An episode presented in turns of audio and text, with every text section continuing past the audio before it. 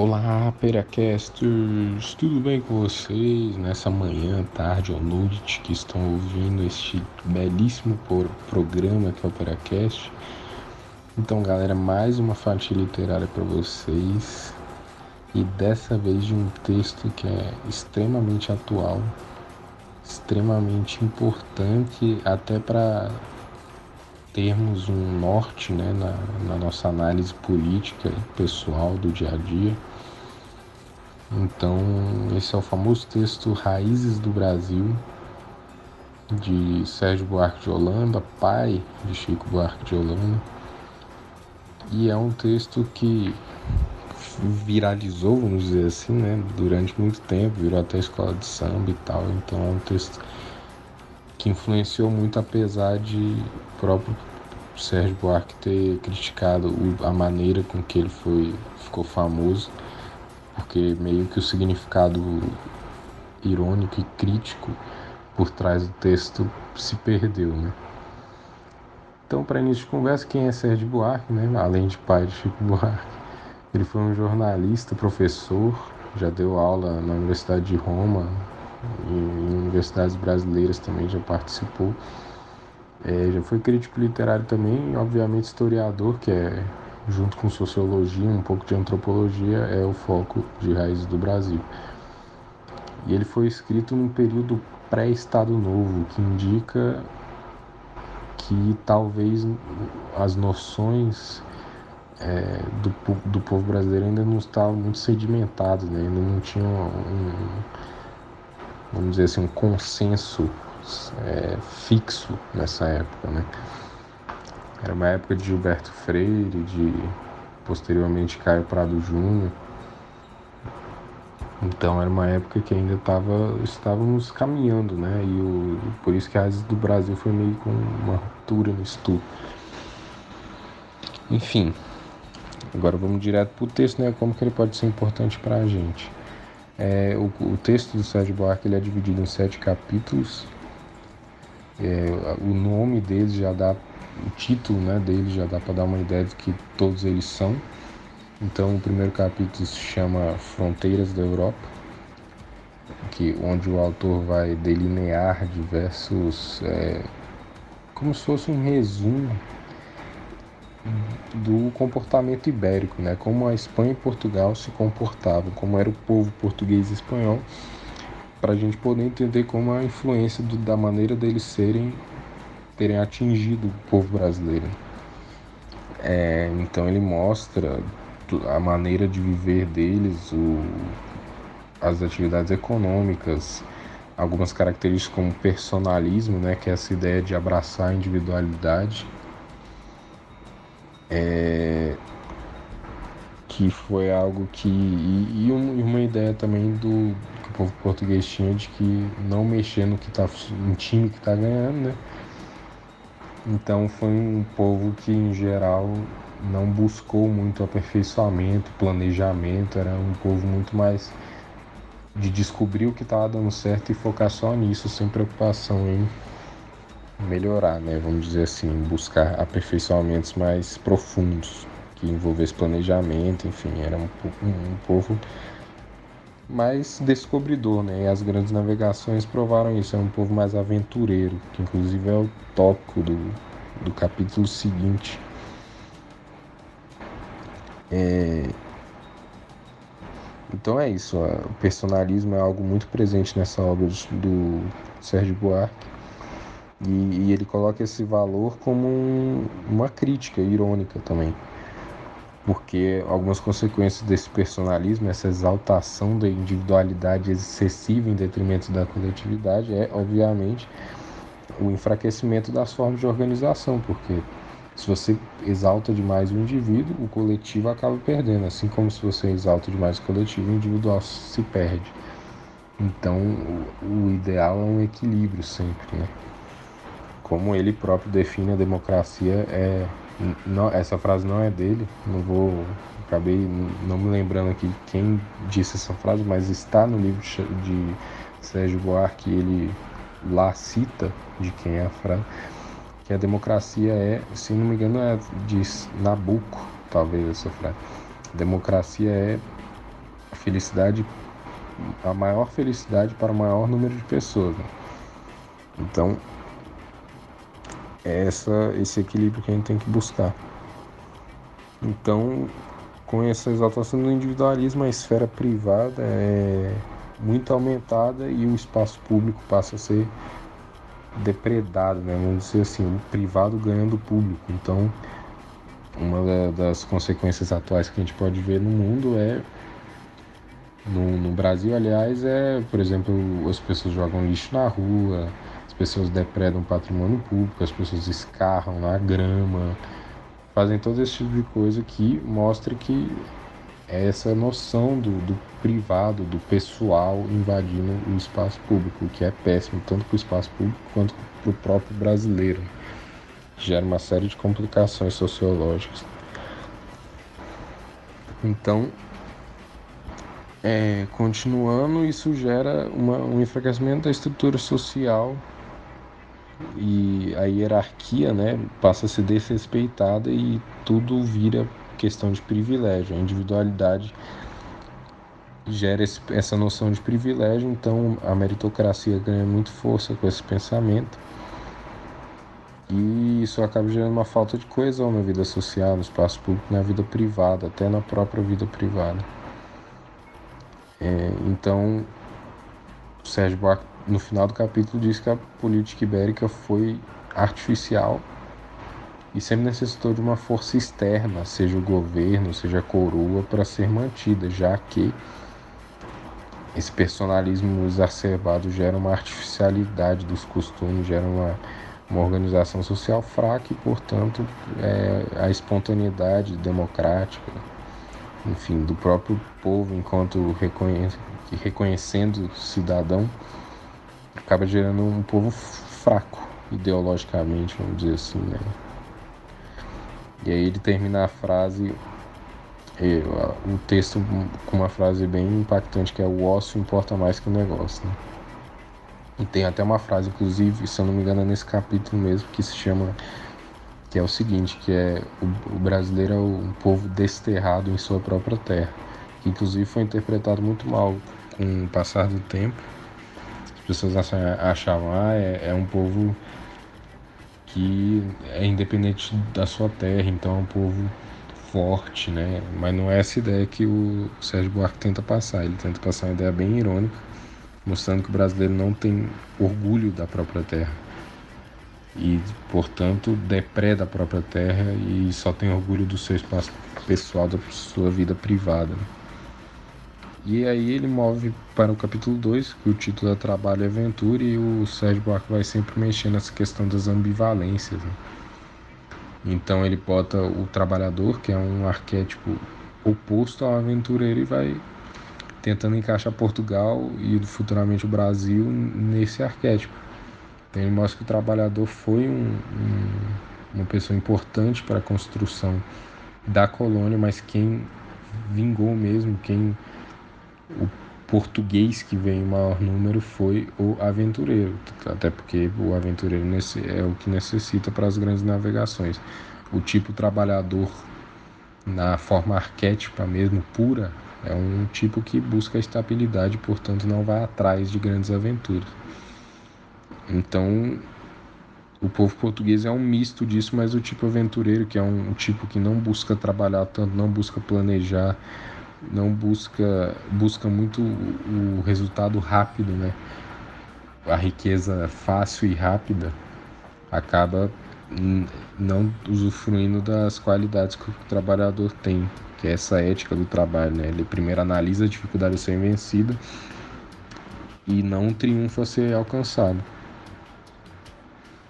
Então, é, o, o, tipo do trabalhador foi importante para manter a colônia e o aventureiro foi importante para descobrir né, o Brasil. E foi importante na colonização também, por ter gerado uma série de é, produções econômicas que fizeram que o Brasil chegou, chegasse em um nível aceitável de desenvolvimento, porém com muitas limitações, até por causa dessa questão do personalismo português, essa noção de querer manter o que está dando certo e pouco planejamento, enfim, como já foi dito aqui. E aí, um outro conceito que é importante nesse segundo capítulo é o de plasticidade social, que ele diz que a tradição cultural portuguesa era de miscigenação populacional. Então, era um povo já miscigenado que trouxe essa miscigenação para aqui, que miscigenou-se ainda mais aqui com os indígenas, depois com os escravos negros. Então, a gente gerou essa plasticidade social. Então, é um povo que não se reconhece enquanto povo exatamente por ser exatamente é, por ser muito diverso isso acaba gerando uma série de complicações no pensamento enquanto cidadão, né? enquanto nação. E, mas isso não significa que não houvesse preconceitos, apesar de ser um povo mestiço, um povo misto, aliás, existiam preconceito contra mestiços, mulatos, os próprios negros, seus descendentes, sempre tiveram esses problemas. E aí, enfim. E também menciona a questão holandesa, né, que os holandeses também tentaram colonizar um pedaço do Brasil Nordeste, na Bahia, se não me engano, e aí só que não deu muito certo porque eles é, não pretendiam ficar aqui, diferente de alguns portugueses que decidiram largar Portugal para sempre, né, para morar aqui. Os holandeses não, eles tinham a ideia de tentar desenvolver um pouco aqui e depois vazar. Mas isso não funcionou no Brasil, até porque a língua holandesa era muito mais difícil que o português, o povo aqui já estava habituado à língua portuguesa. E também ao costume português, né, do de novo da questão do ócio, né, da questão da, do personalismo. E também a religião católica era mais carismática, vamos dizer assim, do que o calvinismo holandês. Isso também acabou ajudando. E aí a gente também teve alguns alemães no sul que não é, desenvolveram muitas técnicas, né? Na época o ruralismo era muito forte e tinha uma técnica chamada arado.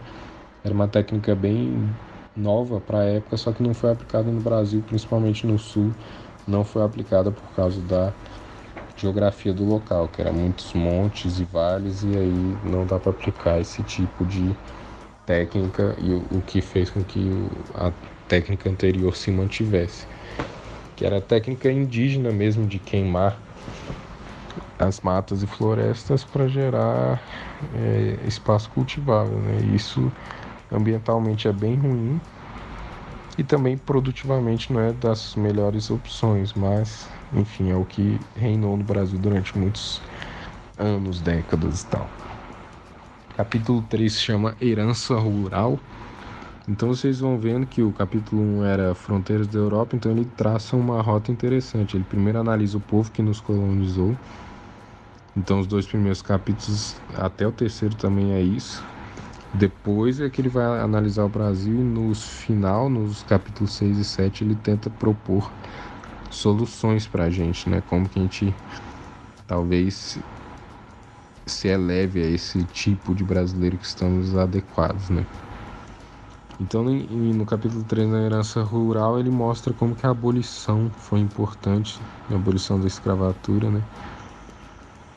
Para a mudança de pensamento do Brasil de, da saída dessa herança rural, exatamente, né? Porque o, os, o engenho e os senhores de, de escravo e senhores do engenho é o que mandou no Brasil durante muito tempo, inclusive depois da abolição, demorou um, um tempinho para a gente conseguir abandonar essas, essas raízes. Inclusive até hoje disse que talvez não tenhamos abandonado 100%, né? Vide a importância da bancada ruralista, do agronegócio, enfim.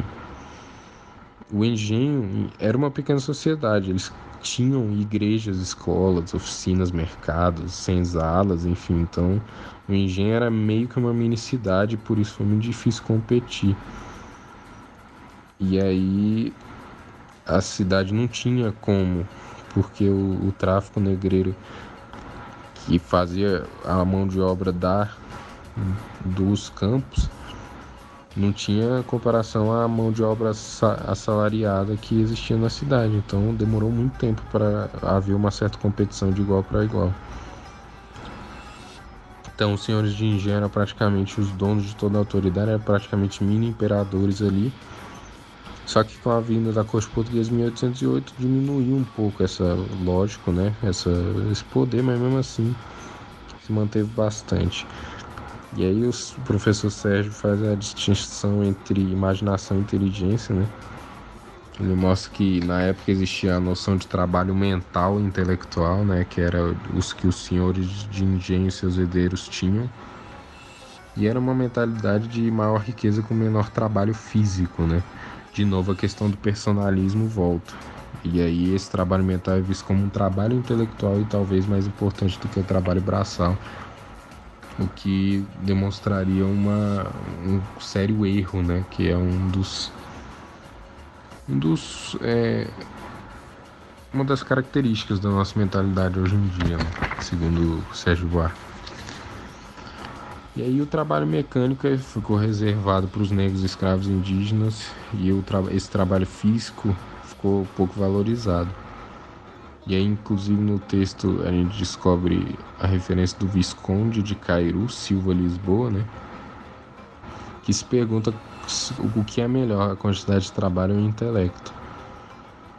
E aí, se você for analisar por, pelos olhos da Revolução Industrial, a primeira opção é a melhor que e aí ele demonstra a crise dos bacharéis, né, que houve no Brasil, em diversos países da Europa, inclusive, que muitos bacharéis, e principalmente os países ibéricos, muitos bacharéis se formam exatamente para tentar alcançar esse trabalho intelectual e essa, essa riqueza com menor trabalho físico, né?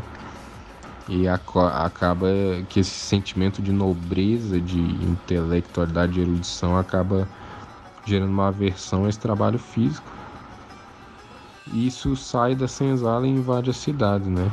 O que fez com que aqueles trabalhos mais artesanais e tal demorassem a ganhar um certo e mais burgueses, mais urbanos demorassem a ganhar um certo prestígio. O que invade a nossa mente até hoje, tanto que o Brasil até hoje é um país que necessita da universidade para se formar profissionais e o ensino técnico, né, acaba que não se desenvolveu desde essa época. Enfim, no capítulo 4 ele muda para a questão do semeador e o ladrilhador, que outra ele volta a mostrar a diferença entre espanhol e português na na América Latina, como foi a colonização de ambos, ele mostra que o, os portugueses foram semeadores, né? Eles exploraram a nossa nosso país e buscar a riqueza fácil. Então, pouco planejamento, manter o que dava certo. O cana-de-açúcar era o que era o mais fácil de ser produzido aqui e, e é isso que a gente vai fazer. Então, eles se manteram nisso e o, o fizeram com que as cidades crescessem sem planejamento irregularmente, que foi péssimo. Já os ladrilhadores, que eram os espanhóis, espanhóis é, salientavam a importância e influência da metrópole. Então eles criavam cidades, planejavam, intervinham na natureza, construíam grandes obras e isso fez com que, enfim, é, segundo ele, que os espanhóis fossem melhor administrados, vamos dizer assim. E diferente do que aconteceu no Brasil, que as cidades primeiras foram feitas no litoral, lá foram feitas no interior, para locais com climas próximos ao, aos europeus é, e bem mais organizadas, exatamente para né, tentar replicar um pouco da ideia da antiguidade, que é a ideia romana e grega, que para se manter uma dominação num local de uma conquista nova, a cidade é o melhor meio para isso, exatamente por ser um ponto de, de órgãos locais de poder, né, de um lugar que você pode guardar recursos duradouros, enfim. E aí no capítulo 5, que talvez seja o mais importante do, do texto, mais importante não, mais famoso, é o homem cordial. Essa ideia do que o brasileiro é um, um homem cordial, exatamente isso, né? Um homem de boas maneiras, feliz, educado e tal. E o Cassiano Ricardo, que foi um poeta, um pensador brasileiro, entendeu errado esse conceito, ele entendeu de uma maneira positiva e o Sérgio Buarque é muito irônico no livro dele. Ele quase não trata nada positivamente sobre comportamento brasileiro. Então, o homem cordial não é algo positivo na visão do Sérgio Buarque. Ele acha que é uma forma de quase entreguismo, né? uma certa humilhação. E ele tenta buscar também o sentido mais etimológico da palavra cordial, que tem a ver com o coração. Né? Cordial vem de coração. Compartilha raízes né, com o coração. E aí essa ideia do personalismo de novo, que é a ideia de trazer tudo privado, para a família, né, particular. Então a gente tenta pegar tudo, a gente não tenta manter uma distância saudável, por exemplo, da coisa pública. A gente tenta trazer tudo para a gente. Isso se reflete tanto na religião quanto na língua. Os nossos diminutivos, né, queridinho, amiguinho, até coisas distantes, meu, meu sei lá, meu governadorzinho a gente tenta pegar coisas que era pra gente manter uma distância saudável e acaba particularizando e meio que não separando o público do privado. E na religião também isso acontece, que a gente, segundo ele, ele achava desrespeitosíssimo as pessoas chamarem de santinho, conversar sem uma reverência com as imagens dos santos e tal. E enfim, a opinião dele isso e aí fala que isso acaba destruindo também a gestão pública, que acaba agindo com interesse particular, né? E aí não existe um, uma polidez, um ritualismo social, como ele compara direto com os japoneses, né? Que tem a religião muito amalgamada na, na, na maneira de ser japonesa, mas que é bem diferente da, da nossa cordialidade, né? Eles possuem uma polidez de fato e, e uma distância saudável entre o público e o privado. É, enfim, pulando para o capítulo 6, que chama Novos Tempos, ele passa a tentar analisar algumas coisas que aconteceram no Brasil e talvez propor soluções. Né? Ele mostra nesse capítulo 6 novos tempos que o brasileiro, de novo, sempre procurou bacharel em detrimento do homem de profissão, né? Então o brasileiro anseia pelo definitivo sem, sem um, um mínimo de esforço, né?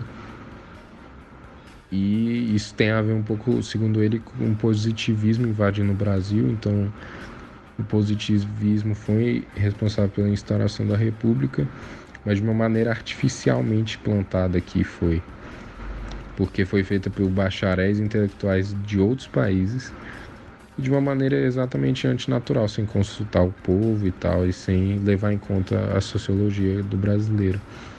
Ele até fala que o romantismo na literatura surgiu como um escape dessa realidade horrenda. E aí ele termina esse capítulo mudando de assunto um pouco, falando que a alfabetização, que é algo que sempre quiseram aqui no Brasil, por si só não funciona, né? Que aí é bem polêmica essa opinião dele que abre muita discussão. E no capítulo 7 aí da nova revolução, a gente tem um, a, de novo a questão da abolição como desenvolvimento urbano, né? um ponto central.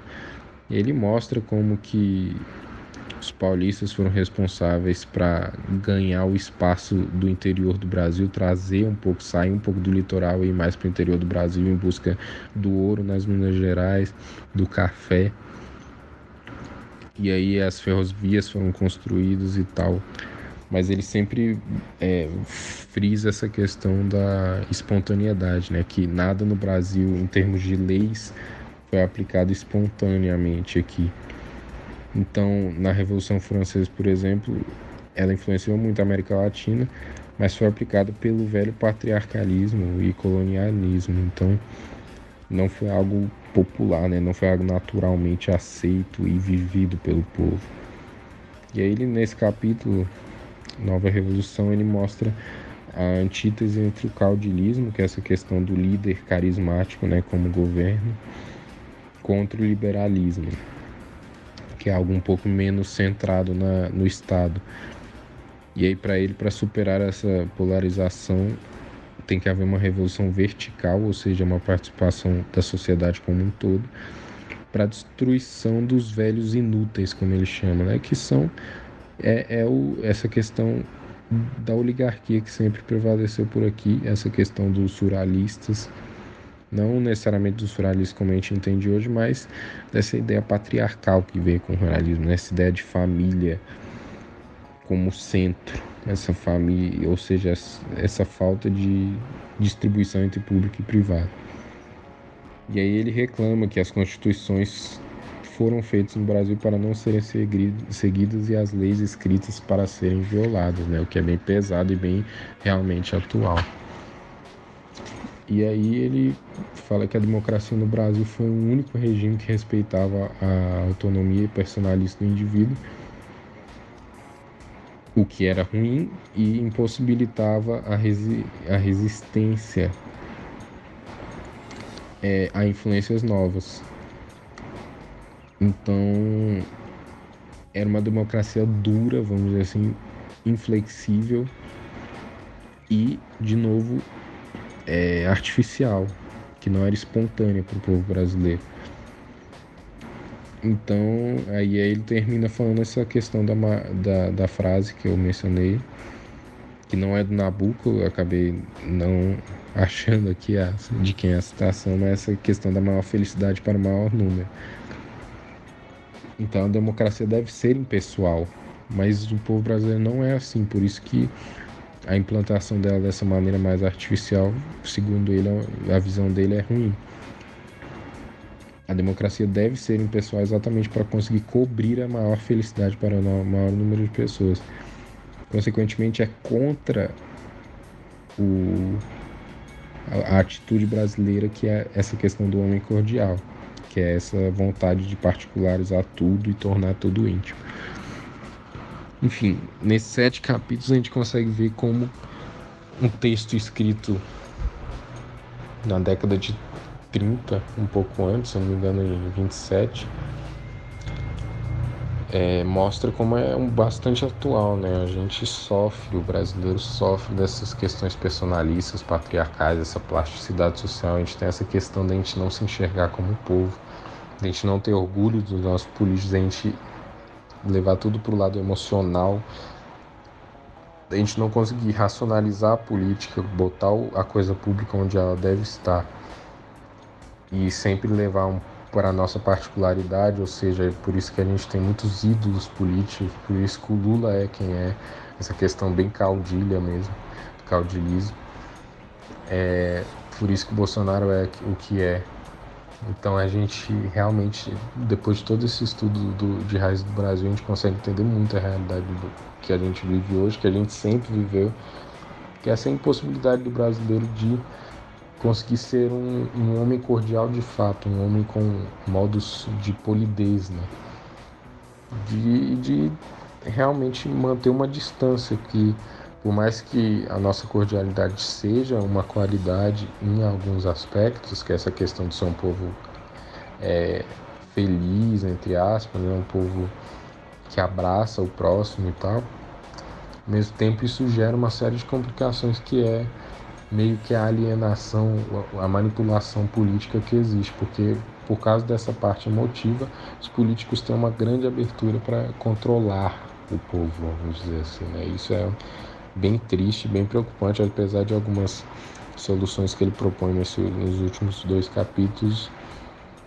É, eu não vejo possível assim, ele meio ele não dá uma solução de fato, ele deixa mais essas questões no ar da democracia, do positivismo, da gente tentar essa revolução vertical e tal, mas é sempre um questionamento. Ele realmente também, ele meio que convida o leitor para pensar junto com ele qual seria a solução. Enfim, galera, um, uma fatia um pouco maiorzinha aí, é porque esse clássico de nascença, como definia Antônio Cândido, Raiz do Brasil merece até muito mais tempo que isso. Eu fiz um resumão aqui bem singelo que não substitui nunca a leitura da obra. Então é, é o que eu sugiro a vocês. É um livro é, que no início pode é, soar meio chato, vamos dizer assim, né? na atualidade que a gente tem de filmes, uma sociedade muito mais rápida, mas que ao ler pelo menos umas cinco páginas seguidas você já pega um, uma certa fluidez. Né? No início é difícil, mas você lendo, lendo, lendo, você pega a fluidez e o estilão do Sérgio Buarque fica muito gostoso de ler. e muito interessante. Então eu recomendo a leitura para vocês e é isso. Espero que tenham gostado desse episódio, dessa fatia e tenham uma ótima semana, um ótimo dia, uma ótima noite, enfim, onde você estiver aí. Beleza? Até mais.